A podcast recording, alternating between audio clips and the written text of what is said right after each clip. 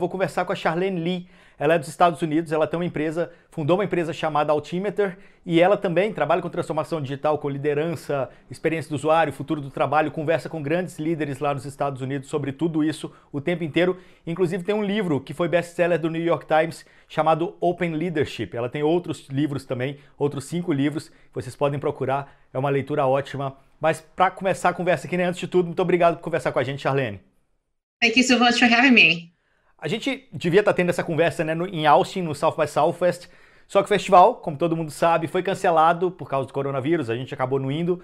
Então a gente está aqui conversando online mesmo. Mas você acha que vai acontecer mais desse tipo de coisa em eventos no futuro, né? Você acha que o evento digital começou a ter realmente seu espaço? Oh, for a while, definitely. Um, I think, again, the danger of coronavirus is so strong that we really need to have social distancing. And so the reality is, is that we have to be able to do events because um, the need is still there. The need hasn't gone away for people to connect and learn and, and collaborate. So we need to figure out how to do events in a virtual way, at least for the next months, potentially next year. Mas como trazer a experiência de um evento presencial para o mundo online, né? Como que você vê isso crescendo ou acontecendo daqui para frente? Well, there's two parts to an event. There's the formal programming, which you can replace by having uh, a virtual Zoom room or some other way of doing things. Um, but the, that doesn't replace the other interactive aspects of an event, all the informal conversations when you sit down next to somebody and ask, So, where are you from? What are you seeing? What are you hearing about? Uh, that sort of hallway conversation is very, very difficult to replace. É, mas de qualquer forma, toda crise traz oportunidades, né? Você vê grandes oportunidades para o mundo digital com esse tipo de pandemia, esse tipo de coisa? Falar em oportunidade agora é complicado, mas assim, você consegue enxergar é, formas de se ver ou de se criar algo novo? Yes, yes. Um, for for one thing, I think the the amount of um, content now that you can share um, to a broader audience because it's virtual. First of all, the cost is reduced. Uh, you could potentially do this asynchronously, so you don't always have to do it at the same time. And then the third thing is you can reach a much broader audience because people don't necessarily have to travel, take the time off, and go someplace. So the impact of an event could be potentially much bigger and larger, uh, depending on how you want to do this and you can make up some of the revenues potentially by reducing the cost tremendously. So as long again so much of the cost of an event is for the infrastructure. And so while you still need infrastructure for our virtual events not all the cost goes away. It still can be very expensive. Uh, the, the amount of impact and reach it can have is just very very different. The economics of virtual events the actual business of virtual events is very different but still just very lucrative too É, você falou em viajar, mas se você pensar na mulher que vende hambúrguer em um evento, né? Se você pensar também mais além, tem um monte de gente que é impactada com isso, né? É, é uma cadeia gigante. Right. But again, there are things where you can have hybrid solutions where you might have the keynotes be virtual um, so they can reach a large audience, but you may have local manifestations of those same events. So they'll be smaller, they'll be like maybe 100 people um, in a local environment. They may organize their own uh, speakers or they may break off into Zoom rooms and do it virtually, but together at the same time. So you, you can see variations on a theme like that, where you're going to have many different types of um, ways for people to connect to get the, best, the best of both of those worlds. Quando a gente fala em disrupção, inovação, transformação digital, por outro lado, a gente também fala em resistência, né? Como resolver essa equação nas empresas? Como ser disruptivo ao mesmo tempo em que você tem que lidar também com a resistência que acaba surgindo ali. Right. I, again, I think one of the, the key things around disruption is uh, everybody is disrupted, especially now with COVID 19. And the, the question becomes how are you reacting to it? Are you reacting to it with fear, being unfocused, distracted by all the news? I mean, it's constantly changing. Or are you being really focused on where are the opportunities? To not only preserve stability and security for your employees, your customers, and your company, but also where the developing and emerging opportunities. I am a big believer that whenever there's a crisis, whenever there's disruption, there is also opportunity. Opportunity to step up and to serve. And if you do that in a really concerted, very thoughtful way, uh, then you will be able to profit from that. Maybe not today, but at some point in the future as you're trying to figure this out. So again, I, I think it's a very chaotic time right now. Um, but I think, again, it points to the fact that uh, companies are being pushed into a digital transformation much faster than they ever imagined they would have to. Uh, because all of a sudden, now everybody has to be remote, or your customers are suddenly really hard to reach because you can't see them face to face. It goes on and on the list. Making sure that your suppliers and, and the supply chain is there. Um, and all of these things can be done a lot better if there's been a digital transformation in the organization. E eu acho que tem outra coisa, que é a cultura da empresa, que é uma coisa chave, né? A cultura de empresas disruptivas se diferem das outras, como, né? Como que você enxerga isso?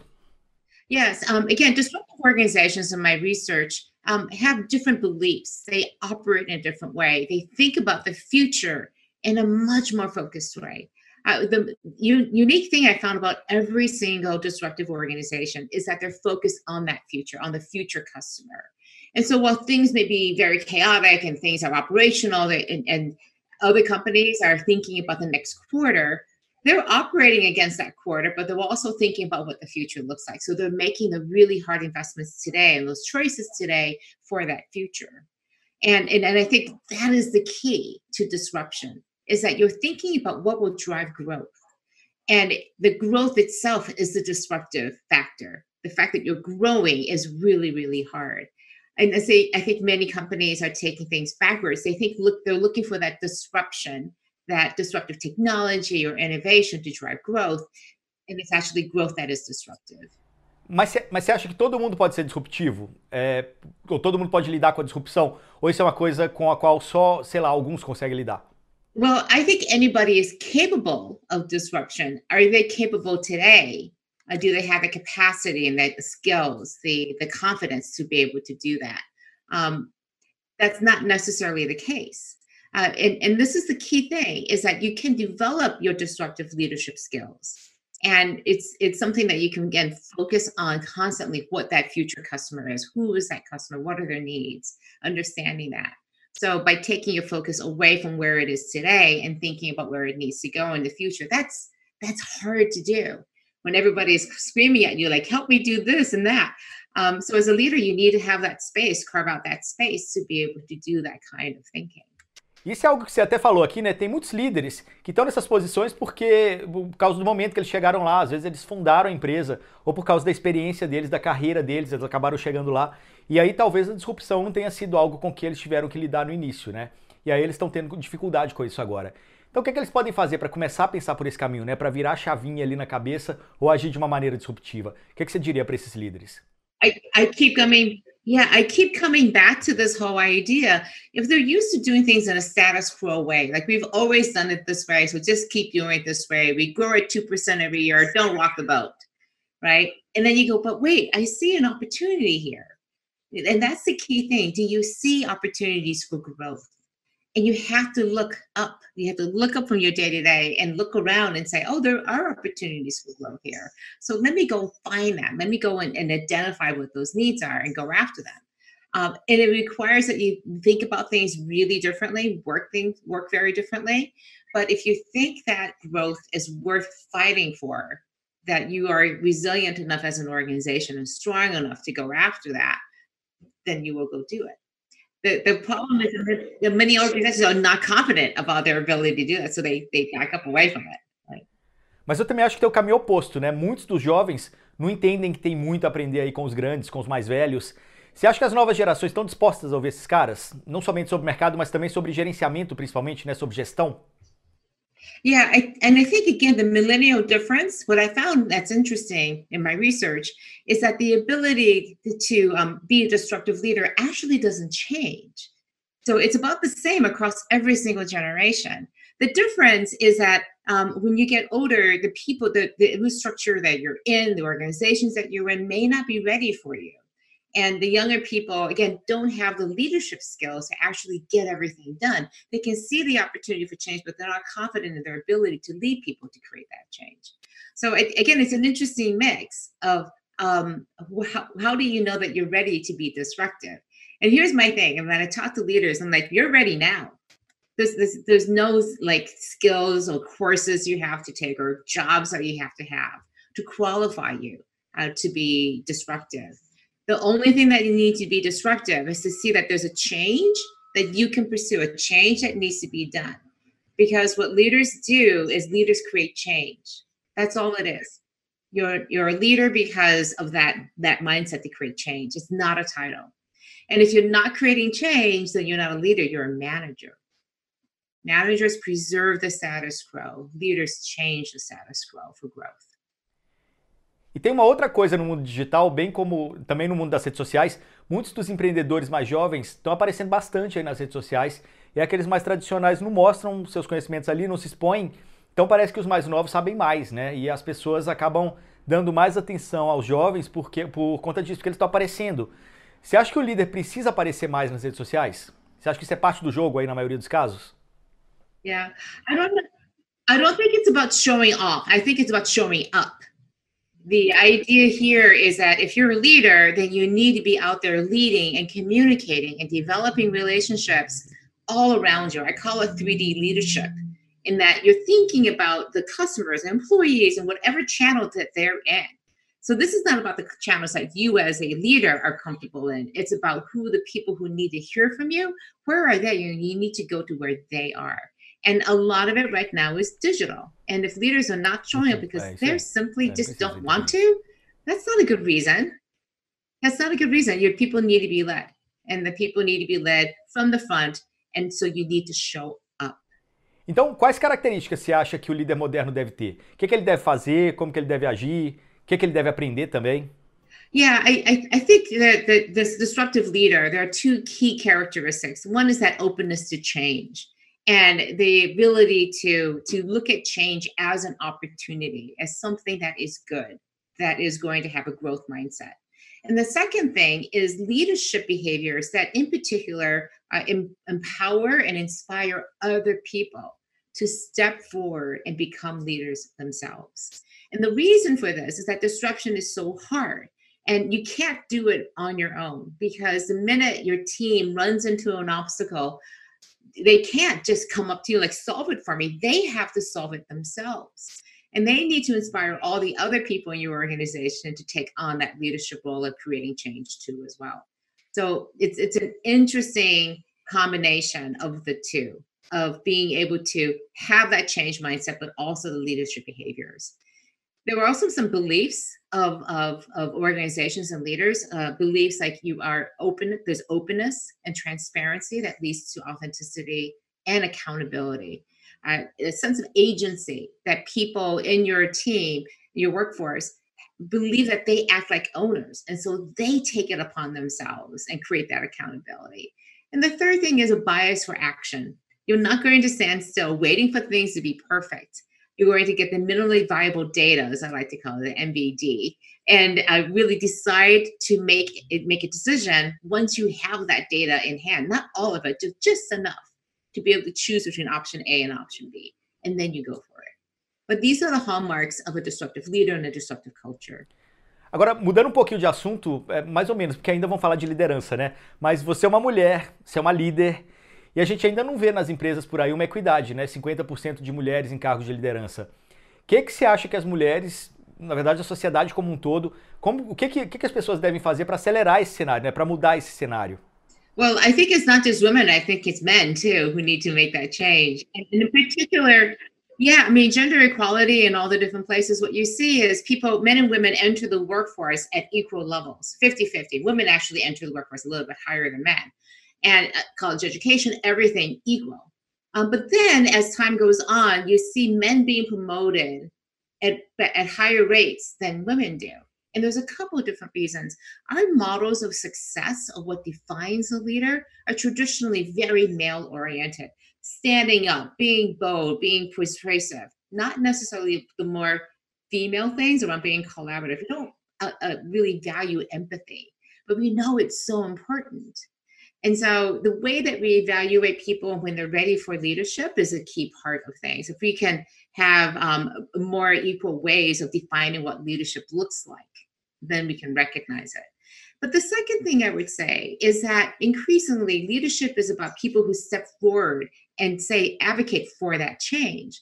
And what I found in my research is that women consistently across the board, across every age group, across every country, consistently would say rate themselves as less disruptive than their male counterparts, even though they had the same aptitude for the change in an openness to change mindset and the ability to lead people, uh, to uh, to empower people and to inspire them to change. Same exact levels, significantly lower score in disruptive leadership, self-scored by themselves. And I think part of the problem is that when you're in a room and, and if you're the only person of a certain group, if you're the only woman, if you're the only young person, if you're the only old person, if you're the only person of color, anytime you're different, it's really difficult to raise your hand and to push for an agenda of change and disruption. It takes a tremendous amount of confidence to be able to step out of your comfort zone. So, the number one thing I think that needs to happen is that we need to create more inclusive more spaces where people feel like they truly belong. This isn't about diversity or inclusion, it's truly belonging, where there is a sense of safety and security, because it's only when you have that safety and security that you will feel comfortable being vulnerable, of raising your hand and going out there. And the reality is, men feel a lot more comfortable because they're in power. And if you're a woman, you're not going to rock the boat. You're not going to raise your hand and be out there. And so your opportunities to stand out and, and be a leader, to stand out from everybody else, is significantly reduced because our sense of belonging isn't as strong. Então, qual é o fator mais importante que você enxerga aí na hora de se contratar alguém? É preciso considerar toda a questão da representatividade na empresa também na hora de se contratar? Yeah, as as a leader, I, as a leader, my my biggest thing is I mean, all the unspoken things. Can I trust this person to show up and get the work done? Can I trust this person to raise their voice and have their mind of their own and to be brave enough to say, I disagree? Can I trust this person to come talk to me when things aren't going right so that we can address it? Or are they going to be so proud um, and so afraid of making a mistake they will hide these problems from me? And so these are the unspoken things that we want to know. You, you can't ask somebody, so you're going to show up and be on time. you know, it's like you think that people would do this, but it's amazing how few people show up on time for meetings, right? Um, and so it goes on and on. Uh, what what do I look for in people? People I can trust, people who have a strong sense of agency. Because I can do a lot to create that environment, but if you don't walk in the door and have that strong sense of agency, it's going to be much harder for me to create that in you. Isso. É, e quando a gente fala em transformação digital, a gente fala sobre pessoas antes de qualquer coisa, né? Mas com tanta tecnologia envolvida aí, como que você vê o futuro dos novos trabalhos? Como que é alinhar a questão das pessoas nas empresas nesse cenário em que a gente tá, é, vai ter novos empregos, né, novas formas de se trabalhar? Yeah, it's it's so interesting. You come out of college and you're like, okay, I'm ready to work, but we know that your college degree is going to be relevant for maybe five or 10 years. And yet we're training people to have careers of 50, 60 years. So this is a reality in that we're going to have to continually develop our skills. And especially as knowledge workers, but even um, if you're an hourly worker, if you're out there working in whatever skill you are, know that the world is going to change at some point in your mid career. Uh, and you're going to have to constantly pick up skills. So the examples that I see are, um, for example, I know a truck driver who is, um, you know, seeing automated vehicles coming online. And so instead of just saying, well, I give up, I don't, I'm going to lose my job to these autonomous vehicles, he's saying, I'm going to train myself to work in hazardous materials or refrigerated trucks because hazardous materials are going to be the last category of tr- truck driving that's going to be moved over to autonomous vehicles because I'll trust you know people to move corn, but maybe not radioactive waste. So they're looking for these areas and saying, how do I advance my skills? And I think for anybody in any job whatsoever, you need to be thinking about again, where is that future going to be? What are the skills I'm going to need to develop for that future? And I love places. I, I wrote about them um, in my my book, Southern New Hampshire University, SNHU and they are very focused on online education and in particular who are training people who are doing mid-career changes or people coming from the military or people who maybe have gotten a two-year degree and now want to finish it with a professional degree. So i think in many ways uh, for us to offer more educational opportunities like that either as companies or in support of our various institutions to say this is the work these are these are the skills we need over the next three to five years. Please go and help us develop those courses and train these people and be able to do that Não, isso é muito bom e, e assim para finalizar as pessoas não estão podendo ir à rua para comprar um livro, né? Mas elas podem acessar a Amazon aí para comprar a versão digital de seus livros. O último é sobre disrupção e mindset. Você também tem outros cinco. Mas onde mais as pessoas podem aprender mais sobre esse tipo de coisa que você compartilhou com a gente hoje? Yeah, you can come. Um, I'm very much on social media, so my tag, my my handle is Charlene Lee, pretty much everywhere. Um, I also have a website, charlenelee.com, and then I also started a new community called Quantum Networks. Uh, that is to foster, help people foster uh, their disruptive leadership skills.